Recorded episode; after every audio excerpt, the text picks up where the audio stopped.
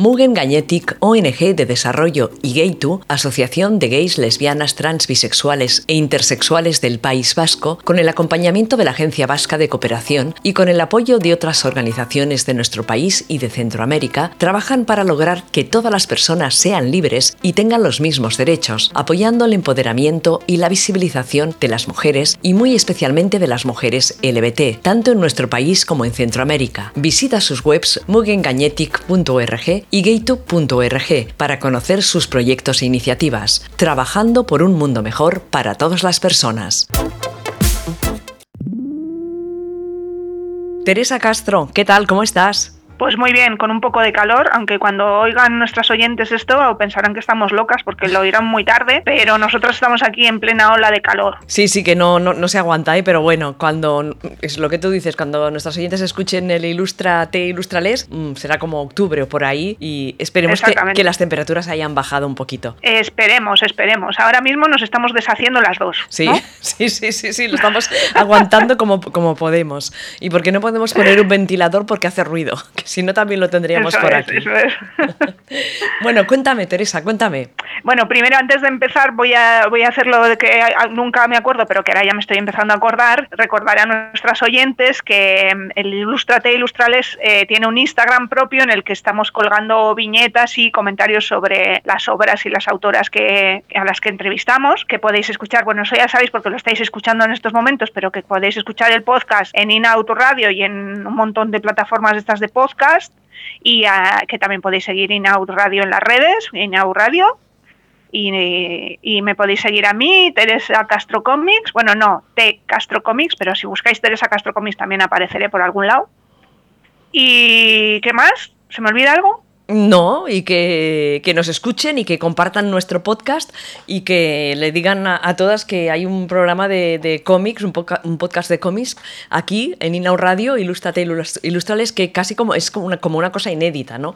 Porque no creo que haya muchos, muchos programas dedicados al cómic. Hay, pero al cómic que a nosotros nos gusta, tantos, tantos no habrá, ¿no?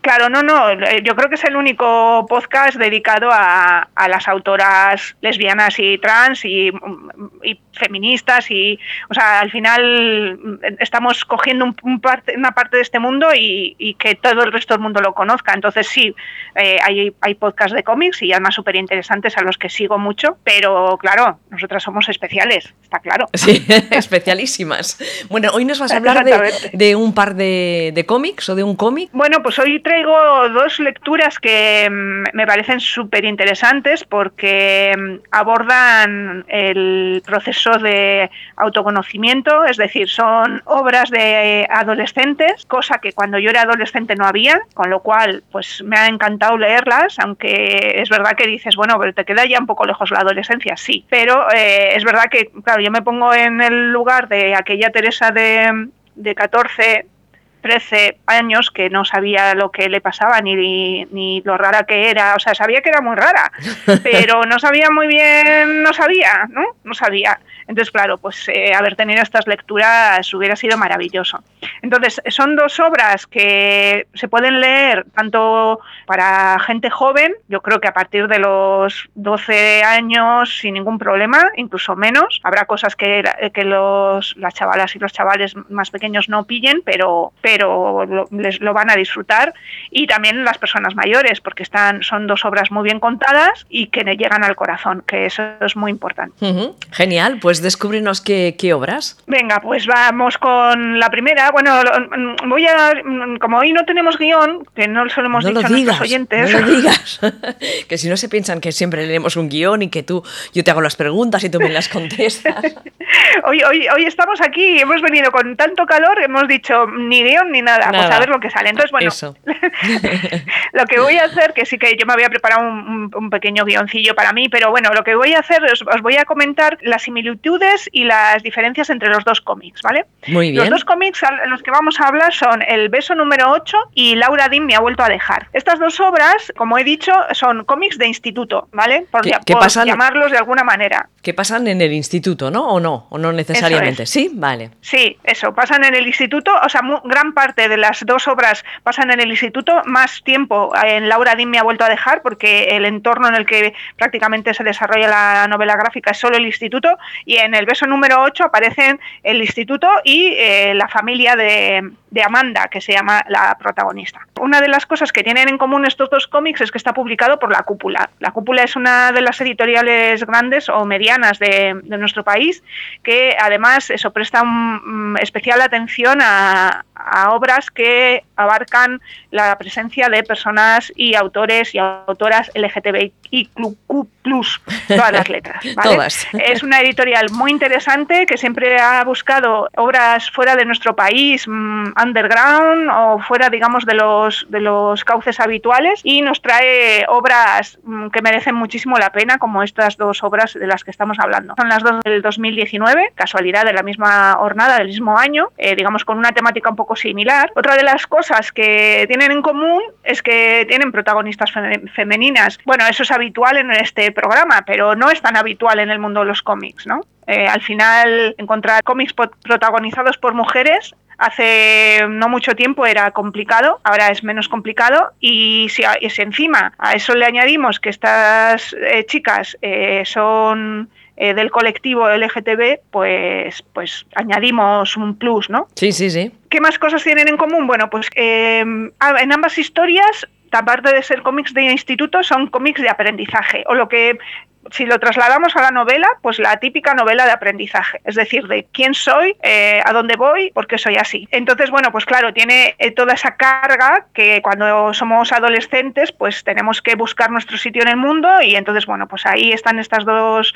estas dos chicas buscando sus, sus sitios. Y una cosa muy importante es que eh, ambas tratan un poco sobre las relaciones tóxicas, ¿vale? Relaciones tóxicas de amistad y relaciones tóxicas de amor. Y entonces eh, lo plantean de tal manera que enseguida eh, te das cuenta de dónde está el error. Claro, siempre es mucho más fácil verlo en los demás que en ti, sí. Estas cosas.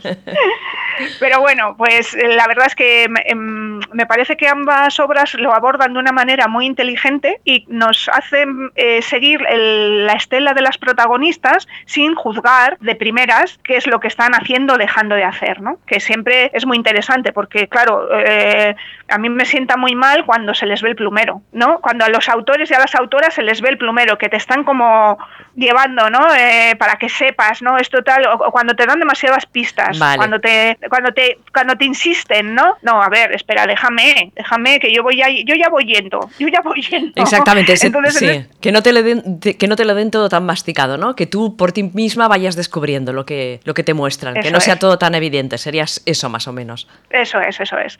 Entonces, bueno, en las dos obras eh, sucede un poco esto, ¿no? Que vemos las relaciones tóxicas, pero no las vemos súper tóxicas desde el principio y entonces vamos descubriendo, yo creo que como en un proceso normal de cuando tú puedes estar dentro de una relación tóxica que ya ves que eso no funciona, ¿no? ¿Vale? Eso serían las similitudes. ¿Qué, qué cosas les separan? Bueno, pues primero el, el, tipo de dibujo, evidentemente son eh, autoras diferentes en, en, los dos casos, y luego también el beso número 8 únicamente está dibujado en grises y eh, Laura Dean eh, me ha vuelto a dejar, tiene toques de color rosa, está en grises y toques de color rosa, ¿vale? Que destacan ciertos elementos. Que él también, aunque hemos hablado de que las dos hablan de relaciones tóxicas, se centra más Laura Dean en, en lo que es una relación tóxica amorosa y el beso número 8 en el descubrimiento de la sexualidad, ¿vale? yo creo que como temas principales. Y luego eh, es muy curioso eh, comparar en las dos obras con los entornos en los que se establecen las, las historias.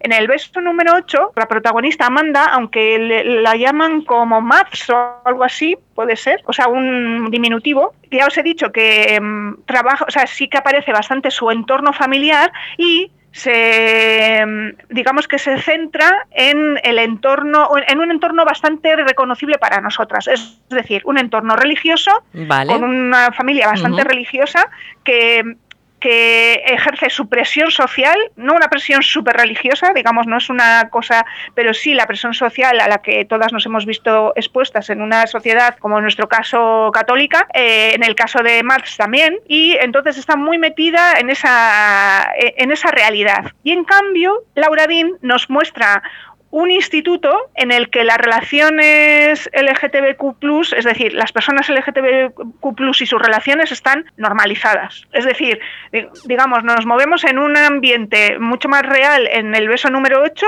y mucho menos real en el, en el Laura Dean, ¿no? Laura Dean lo que quieren es que eso sea así.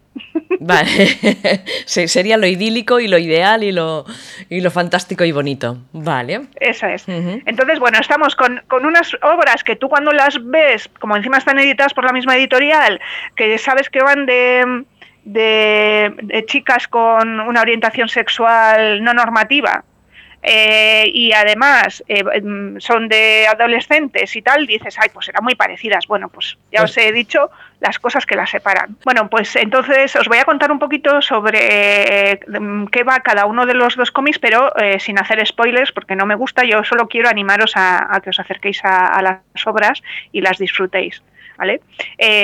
El beso número 8 es curioso porque nos cuenta los siete primeros besos en las primerísimas páginas del cómic, ¿no? Entonces, lo que nos está contando es qué importancia tiene ese beso número 8 y cómo ha llegado hasta ahí, ¿no? ¿Qué, qué es lo que sucede cómo ha llegado hasta ahí y, qué es lo que sucede después, ¿no? Pero primero, cómo ha llegado hasta ahí, porque los primeros siete besos que recibe Amanda, pues no le provocan ningún nada. Qué bien, qué, ¿Y qué, pasa con el 8? Pues, pues eso, para eso tendréis que leer el cómic. Pero bueno, os contaré que, que se junta en este esta novela gráfica, aparte de la historia personal de Amanda, se junta con un pequeño secreto que tiene su padre. Digamos que en este proceso de crecimiento, ya sabéis, eh, también es muy típico en muchas obras que los personajes eh, adolescentes o preadolescentes que han tenido eh, a, sus progenitores como no los maravillosos padres, pues empiecen a descubrir cosas que no les gustan de sus padres. Y resulta que el padre de Amanda, pues guarda un secreto, un secreto que ella está empeñada en descubrir y que va, unido un poco a lo que ella también está descubriendo sobre sí misma.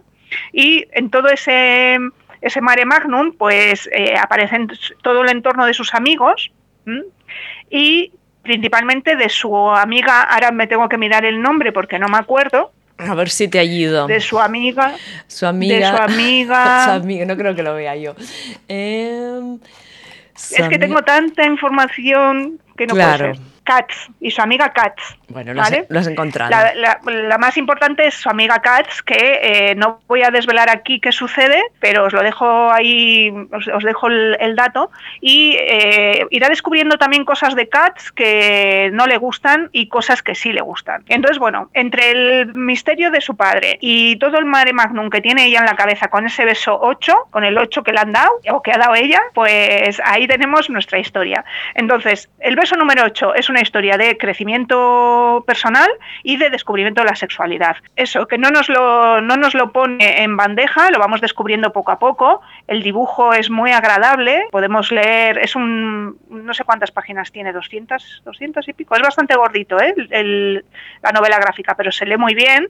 Eh, los recursos gráficos están muy bien utilizados y yo creo que lo vais a disfrutar, eh, tanto si sois adolescentes como si no. Y bueno, también hablo de estas obras porque yo creo que muchas eh, tendremos, tendréis hijas, sobrinas, eh, hijos, sobrinos eh, o amigas a las que tal vez le pueda gustar o queráis regalarles este tipo de cómics, porque son aquellos que no hemos leído nosotros en nuestra mm. adolescencia. Eso es muy... Y que ahora están y hay que aprovecharlos. Y que...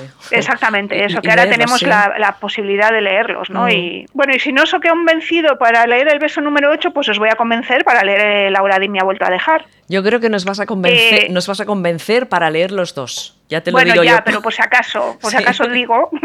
Sí, pero este del, bueno, el del beso tiene muy buen punto de partida, ¿eh? Sí, sí, sí, sí. No, la verdad es que está guay, está, está, está muy bien. Y está, eh, la guionista eh, que se me ha olvidado comentarlo, se quiso escribir, yo, llevaba estudiando esta, o sea, escribiendo esta historia desde hace muchísimo tiempo porque está basada en la salida del armario de su hermana, que sucedió en los años 80. Por eso también está ubicada en ese contexto que hemos hablado antes de los Em, digamos, del entorno familiar y de la presión religiosa. Mm. Y luego también eh, lo que se muestra en el, en el instituto y en las casas son este momento en el que empieza a haber móviles, pero todavía todavía no, pero no sé qué. Bueno, digamos un, algo que nos va a resultar bastante conocido. No es tan evidente eh, la ambientación de los años 80 como en Paper Girls, que ya hablamos de ella, pero sí que se nota un poquito.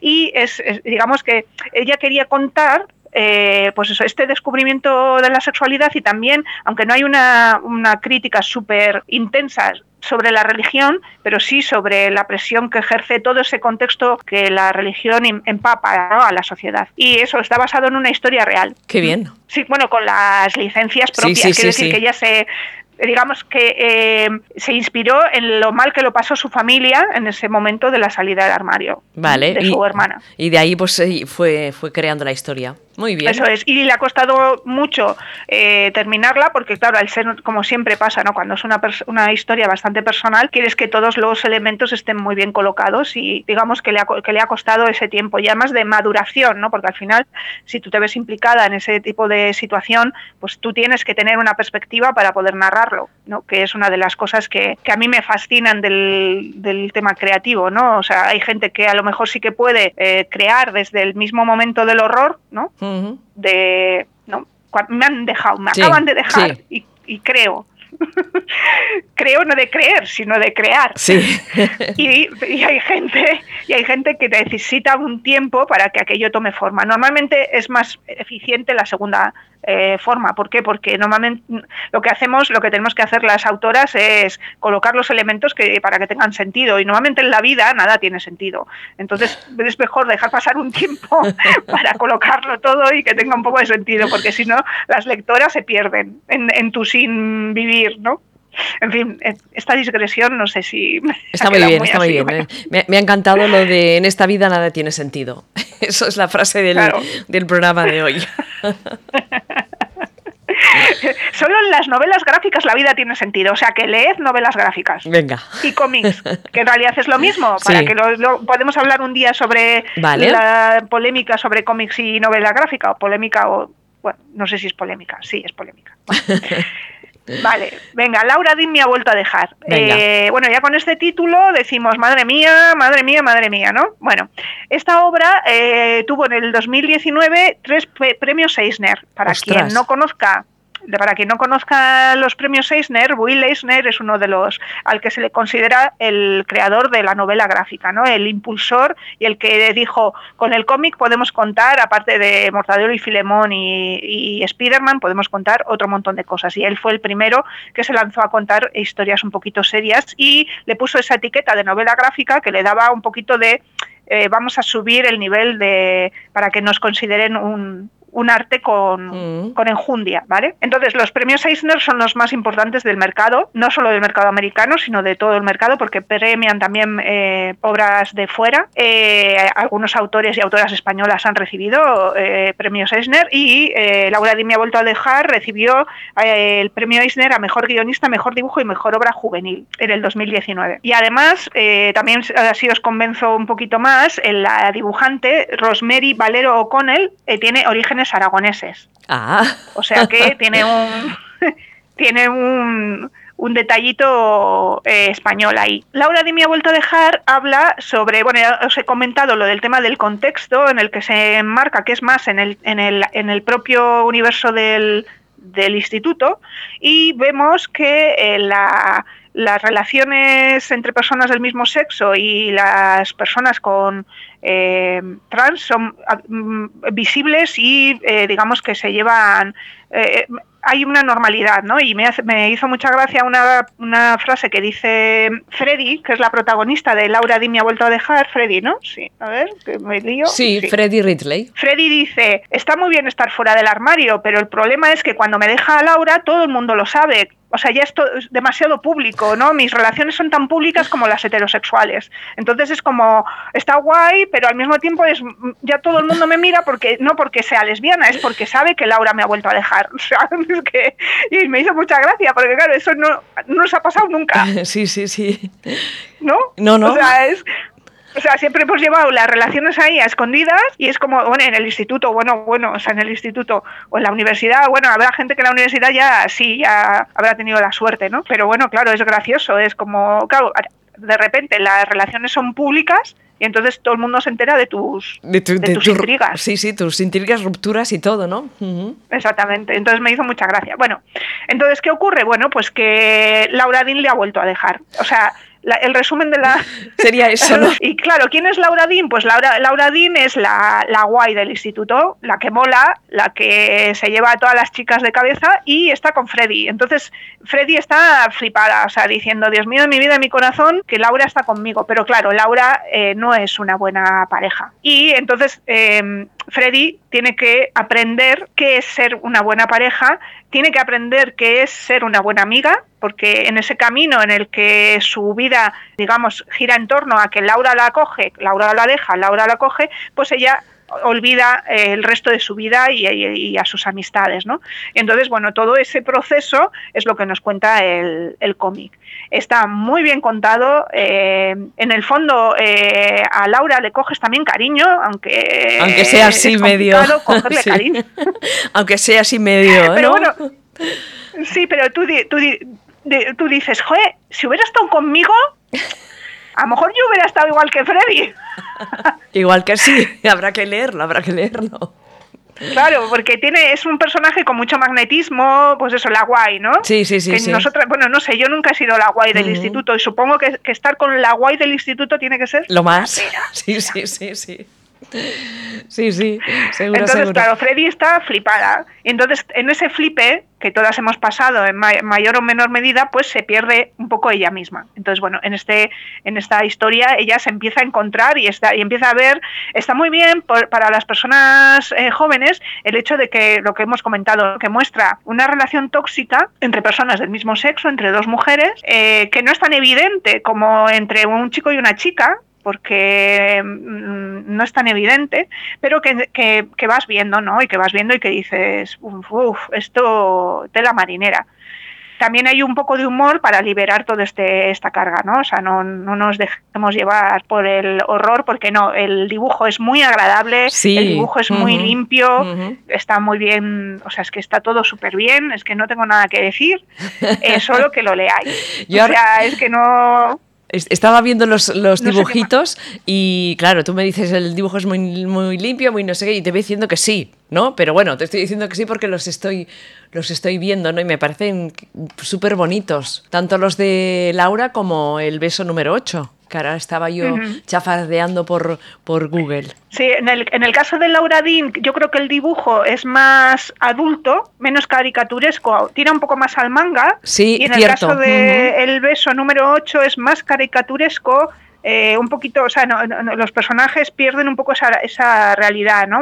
Pero funcionan en los dos casos, funciona súper bien, los dos casos. Y no sé qué más contaros, así que me acuerde yo. Bueno, eh, hay un montón de información sobre los dos cómics en Internet. Sí. Eh, y hay críticas muy interesantes que seguramente digan cosas más guays de lo que he dicho yo.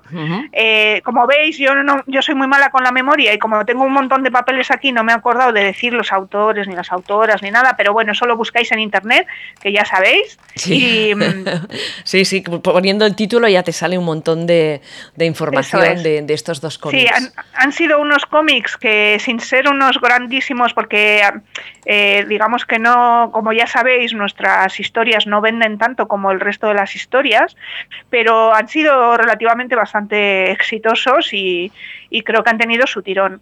Y os vuelvo a recomendar que echéis un vistazo al catálogo de la cúpula, que de verdad que presta mucha atención a, este tipo de obras y entonces, bueno, pues que, tenéis que, comprarlos o pedirlos en la biblioteca o, lo que sea, lo que os apetezca. Y, sobre todo nos encantaría que si habéis leído alguno de los cómics que nos recomienda Teresa, cualquiera ¿eh? de este programa, de otros, pues que en el, en el Instagram o en nuestras redes sociales o por por correo pues nos lo comentéis, ¿no? Que nos digáis, sí, teníais razón, este me lo he leído y me ha encantado, o, este otro no, no, nos ha gustado tanto, ¿no? Porque siempre nos gusta recibir vuestros comentarios. Claro, sí, estaría guay que nos dijerais lo que os ha parecido, o si os he descubierto algo nuevo, o si no, si esto está muy atrasada, que son del 2019, ¿no? Claro, no, yo creo, lo podéis decir. No, pero yo creo que, a ver, cosas del 2019 aún no están tan atrasadas, me parece a mí, ¿no?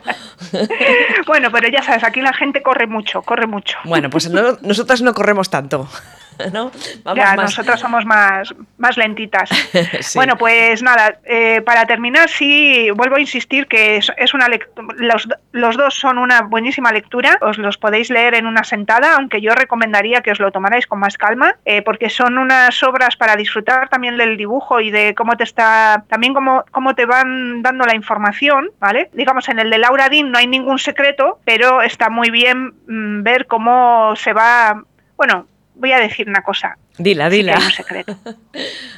sí que hay un secreto en el de Lauradín. No es tan grande como el de como el de padre de Amanda en el beso número 8, pero también hay un secreto en Lauradín. Entonces, también hay esa, esa pequeña trama, las pequeñas subtramas le dan un poco de, de, verdad. Os animo, os animo a leer las dos obras y nada, eso, que nos comentéis lo que queráis de los cómics, que estamos a vuestra disposición. Por cierto, que si alguna vez se os ocurre que queréis que yo os dé mi opinión sobre alguna lectura, pues también nos podéis escribir al email inoutradio.algo, a ver. Info, info arroba inoutradio.com. Pero lo mejor si nos, porque dicen que ahora lo del mail es antiguo, nos pueden enviar un, mensaje por Instagram o por Facebook o por Twitter, que, es, que es, más fácil. Eh, y, también, y también si quieren que entrevistemos a alguna autora, pues que nos lo digan, ¿no? Teresa. Eso es. Bueno. Sí, sí, cualquier sugerencia será bienvenida, porque bueno, yo tengo muchas ideas, pero también está bien que participéis vosotras. Perfecto. Pues Teresa, si te parece, lo dejamos aquí y los programas se emiten quincenalmente, tenéis un montón ya, que nosotras nos escuchamos pues un día de estos, ¿no, Teresa? Cuando me digas, hay que grabar, yo rauda y veloz, me pongo los auriculares y hablamos. Pues sí, nada, ya estaremos en breve, eh, vendré con otras, con otras lecturas. Pues muchísimas gracias y que vaya todo fantástico. Venga, lo mismo. Chao. Mugen Gañetic, ONG de Desarrollo y Gaytu, Asociación de Gays, Lesbianas, Trans, Bisexuales e Intersexuales del País Vasco, con el acompañamiento de la Agencia Vasca de Cooperación y con el apoyo de otras organizaciones de nuestro país y de Centroamérica, trabajan para lograr que todas las personas sean libres y tengan los mismos derechos, apoyando el empoderamiento y la visibilización de las mujeres y muy especialmente de las mujeres LBT, tanto en nuestro país como en Centroamérica. Visita sus webs mugengañetic.org y gaytube.org para conocer sus proyectos e iniciativas, trabajando por un mundo mejor para todas las personas.